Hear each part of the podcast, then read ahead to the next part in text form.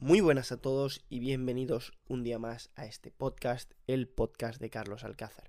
En el día de hoy os traigo un episodio en el que vamos a hablar sobre seis pasos fundamentales para establecer objetivos, para establecer metas. Así que sin más vamos a comenzar con el primer paso y el primer paso es creer en ti mismo y en tu meta. Obviamente no podemos establecer una meta y pensar que la vamos a alcanzar si dentro de verdad en la parte profunda de nosotros mismos creemos que no podemos alcanzarla, creemos que no somos suficientemente buenos para alcanzar esa meta y no creemos que sea posible alcanzar esa meta. Por ello es importante establecer objetivos que sean ambiciosos pero alcanzables y también tener la creencia profunda de que realmente podemos conseguirlos trazando un plan, creando un camino y tomando acción. El paso número dos sería establece metas que sean puramente personales. Al final todas las personas están en una situación completamente diferente y por ello es muy importante que tus metas sean tuyas, es decir, que no sean las metas de otra persona. Tú conoces tu situación, tú conoces tu contexto, pero no conoces la situación en la que otra persona puede estar.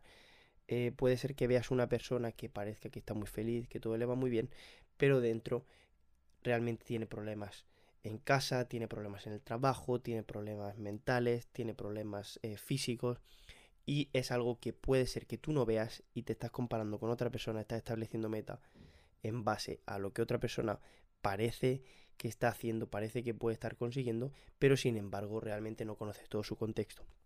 Por ello establece metas que sean puramente personales en base a lo que tú quieres, en base al sitio donde te encuentras, en base a los medios que tú tienes para alcanzarlas. Eh, número 3 es establece un equilibrio entre tus metas. Y es que puede ser que nos centremos en un aspecto en concreto, puede ser que nuestras metas sean principalmente laborales, puede ser que nuestras metas sean principalmente eh, físicas, puede ser que sean eh, financieras, etc.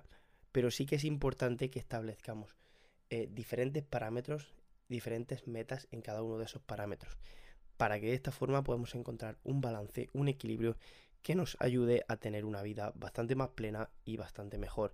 Porque si solo nos centramos en un aspecto pero descuidamos todos los demás, puede ser que podamos parecer muy exitosos, pero realmente hay algo que no cuadra. Al final no estamos teniendo ese equilibrio entre todos los, eh, todas las posibles metas existentes, todos los diferentes aspectos de nuestra vida.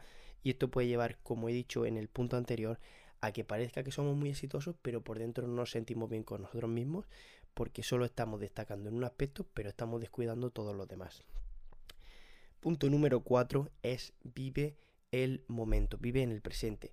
Esto no significa que cojas ahora y te gastes todos tus ahorros, te vayas de fiesta por la noche, eh, te emborraches, etcétera. No, no, no, no. Significa que además de estar centrado en tus metas, sobre todo metas a largo plazo, trates de vivir ese presente, disfrutar ese proceso.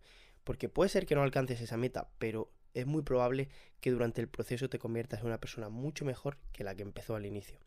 Lo que sí tienes que intentar es disfrutar de ese presente y realmente estar atento, no estar realizando una tarea, estar buscando una meta pero realmente no estar pensando en lo que estás haciendo en ese momento, sino pensar en lo que vas a hacer mañana, en lo que vas a hacer el mes que viene, esperar que llegue las próximas vacaciones, el próximo fin de semana, el próximo año, y al final se te está escapando este presente y no estás tomando acción, no estás realmente centrado en lo que estás haciendo en el momento, lo cual podría ayudarte a ser mucho más productivo, mucho más eficiente y conseguir resultados mejores y tus metas incluso antes.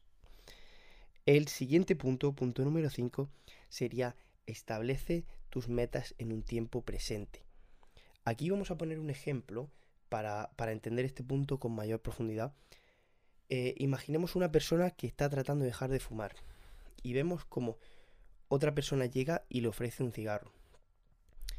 Esta persona dice, no, muchas gracias, estoy intentando dejar de fumar. Luego tenemos otra persona que está exactamente en la misma situación y otra persona se acerca y le dice, eh, ¿quieres un cigarro? Y dice, no, muchas gracias, no fumo. Puede parecer que las dos están diciendo lo mismo, pero realmente la primera refleja que su identidad todavía sigue siendo, se sigue percibiendo como un fumador, mientras que la segunda persona ya se percibe como no fumador. Una dice, no, muchas gracias, estoy intentando dejar de fumar, y la otra dice, no, muchas gracias, no fumo. De forma que una está reforzando esa identidad de sentirse como a un fumador y la otra está reforzando esa identidad de sentirse como no fumador. Entonces establece tus metas en un tiempo presente de forma que te identifiques con aquello que quieres conseguir. El sexto y último punto es establece tus metas de forma positiva.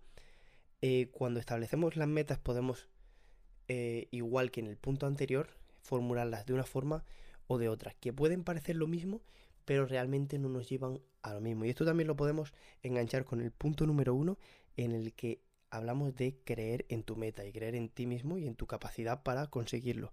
En este caso, si establecemos las metas en un tiempo positivo, es mucho más probable que las podamos conseguir porque, por ejemplo, si tenemos una persona que formula una meta y dice voy a intentar hacer esto, y tenemos otra persona que dice voy a hacer esto, la primera persona realmente podemos ver que no está al 100% convencida de poder lograrlo.